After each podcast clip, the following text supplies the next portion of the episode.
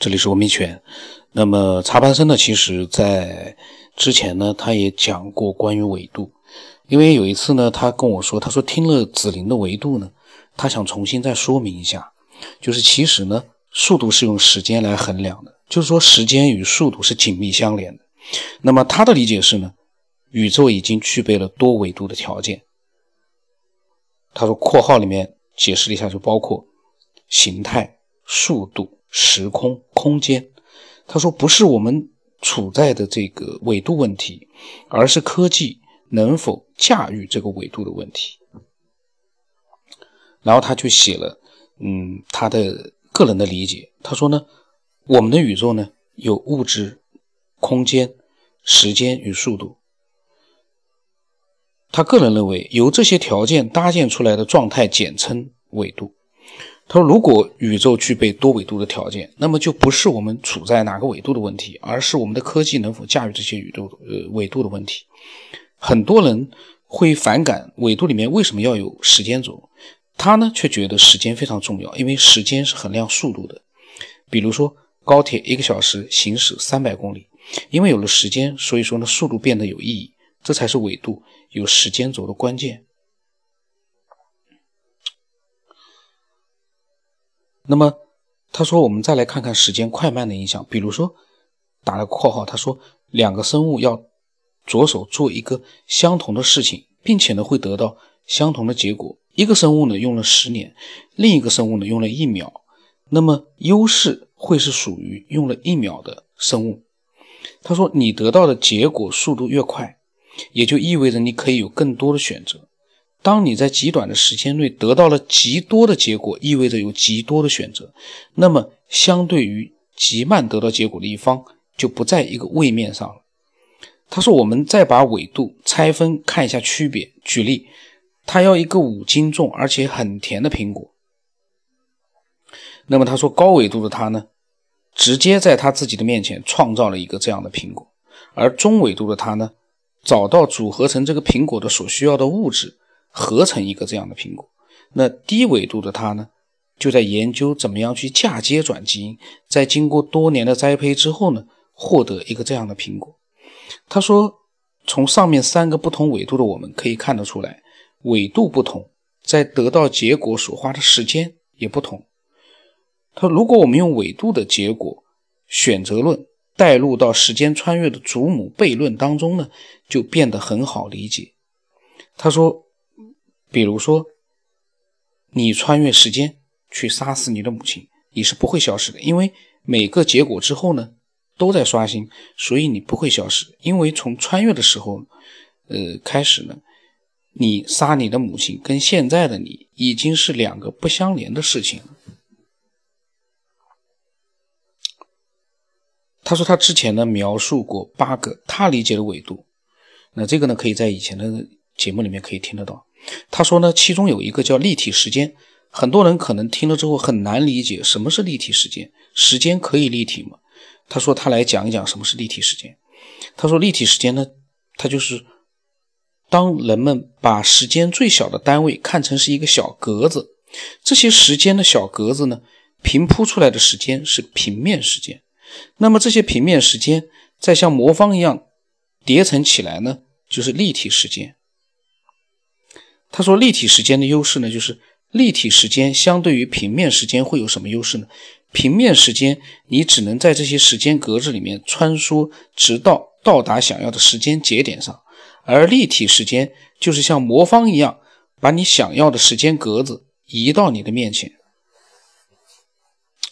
这是他写的内容。那么对于我来说呢，插班生是一个神一样的存在，因为他所讲的这个立体时间，呃，我是能理解，但是呢，我无法去想象，因为立体时间像魔方一样把你想要的时间格子移到你面前，有很多东西可能是说属于叫呃科幻的范畴，我觉得，就是从目前呃我们的认知来说呢。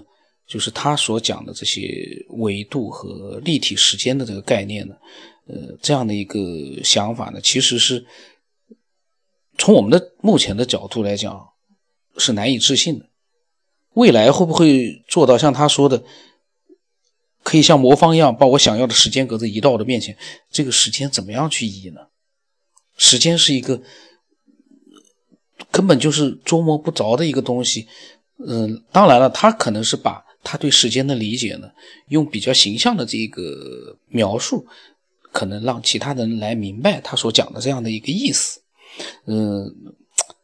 我我我我觉得呢，插班生的这个大脑实在是太牛了，我对他也只能是膜拜了。那么当时呢，我也把这个发给了史密斯。那史密斯呢，他呢也对这个时间格子呢，嗯，他也看了之后呢，呃，他也很佩服插班生。那么史密斯说呢？他说写的挺好的，建立了一个属于插班生自己的一个思想体系。这他在对插班生在讲，插班生呢，呃，然后史密斯说，但是从现实的角度呢，纬度问题其实只是计算的一个辅助推理。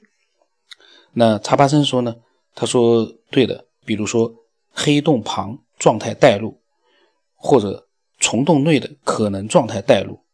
那史密斯夫说呢，关于外祖母悖论呢？是关于现实时间与现实状况的因果关系。之所以成悖论，是因为它无法打破主次的一个顺序，不是一句不相连就可以解决问题的。那么我当时发了个言，我不知道还有没有了，呃，消失了。那么插班生说呢，他说他只是引用他的结果选择论之后呢，每个选择都会通往不同的结果，所以呢。互相影响，而而已，互不影响。那么史密斯说，关于时间的细分，到底可以划分细致到什么程度、什么单位？而时间格子会引发一系列的难以定义的问题。他说，时间格子呢，是论秒计、改时微秒，还是呃省略号？因为他不知道插班生这个时间格子到底是怎么样去呃。去划分的、细分的，呃，我说这个“时间格子”这个词倒是很有意思啊，呃，我说这是插班生自己想的词吗？然后插班生说呢，他说可以把一秒定义为一格，格子呢只是起到表达作用，其实呢是没有什么用的。那史密斯觉得呢，微观世界的事件发生的事，这个事件都比我们宏观世界要更加的短暂，我们却又是由微观粒子组成的。那么，这个时间格子的单位很难确定。他说，这个是立体的时间格子，一不小心呢，就扯进了量子层面。他说，原子的衰变周期呢，短暂到千万分之一秒。那要不要计量时间？他说，立体时间格子对于微观粒子有没有影响作用？他说，我们还是说一说梦魇吧。呃，然后呢，史密斯又说，他说。手机里面呢有计时器功能，你看看秒表，再看看那个迅速变动比秒小的时间单位，还有那个更小的时间单位，再想想你的立体格子，会不会感觉很烧脑呢？呃，而插班生说呢，他说不用在意格子是多少时间，描述作用而已。呃，他说史密斯说的那个立体格子会不会感觉很烧脑？他说还行，没有想过。他说时间格子就是他呢。把宇宙的一个时间节点想象成了一个小格子，呃，然后呢，他也在说说说梦魇吧，因为，呃，当然他们后来又聊了几句，呃，史密斯说呢，任何一个理论要落到实处呢，经得起推敲呢，呃，打了个省略号，如果不去在意格子是多少，那么就成了说想怎么样就怎么样。就好像是国外的超人累死了，也只能顶起一座大山，而我们的神话故事呢，却是孙猴子随心所欲可以变成蟠翻桃那个蟠桃，或者是任意转分子的一个物体，它就变了。至于怎么能那么变化，就是看作者的心情了。就是说，反正就随心所欲，想到哪就是哪。这个史密斯夫呢，还是比较就是他就就是想从比较就是客观的科学的角度呢去呃。去谈论这样的一个比较，呃，我们虽然说我们没没办法去理解，但是呢，既然提到了这个时间格子，他的意思就是说，你肯定还是要有一个尺度的。那么，呃，插班生就说时间格子，它指的是一个状态，呃，描述什么要去推敲。然后呢，史密斯就觉得，因为你要构成立体时间的话，那就要有节点了呀。然后查班生说呢，就是说结果选择论才应该被推敲的。他说：“那这样吧，那我就换成下一课，可以吧？这样就不用去推敲了。”呃，然后呢，史密斯说呢，这个节点才能构成。有架构的东西，而有架构的东西呢，都是有结构的关键点的。然后查班生就说，或者是零点零零零零零，他发了几十个零，然后最后是一微秒，也就是说，这个已经是小到了我们难以想象的一个呃这个时间的一个节点。那史密斯说呢，他说他随便探讨的。叫查班生也不要介意，因为，呃，他如果说观点与你完全一致的话，那他们就没有探讨的意义。而查班生这个时候说，他说无数个零，他说他也只是一直强调，只是描述作用而已，只是一个比喻，所以不用在意去的。不然的话，要怎么样来表达呢？呃，我呢就发了一个难以呃表达的这样的一个表情。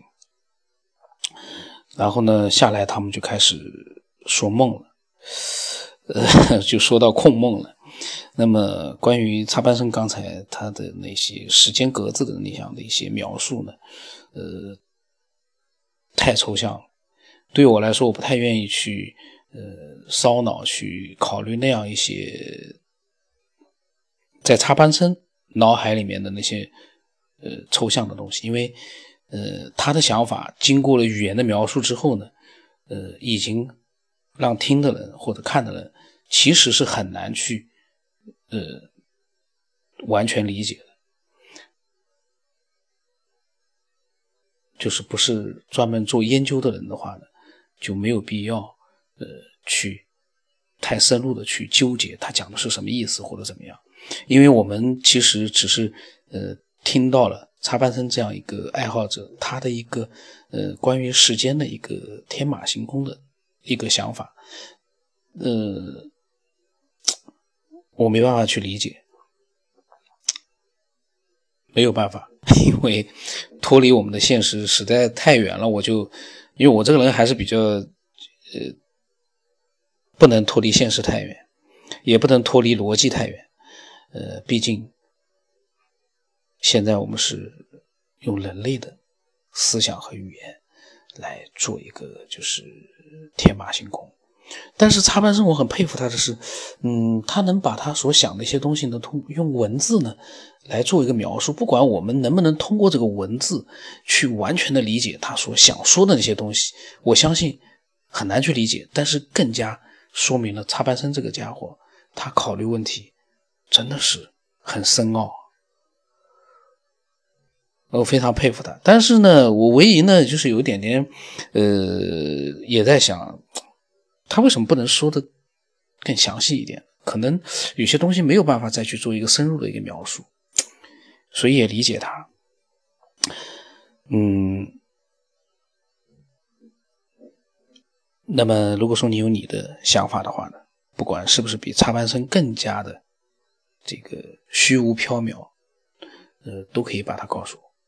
当然，我在想，呃，如果能够让每一个人都能，呃，很投入的去听，然后同时呢，又让他们感觉到了那样的一种启发性的一个思考，那可能是最佳的一个效果。总之，能让人思考就可以了。我的微信号码是 B 二五零八不让乘八。呃，欢迎每一个爱好者把他们的想法都告诉我。那今天就到这里。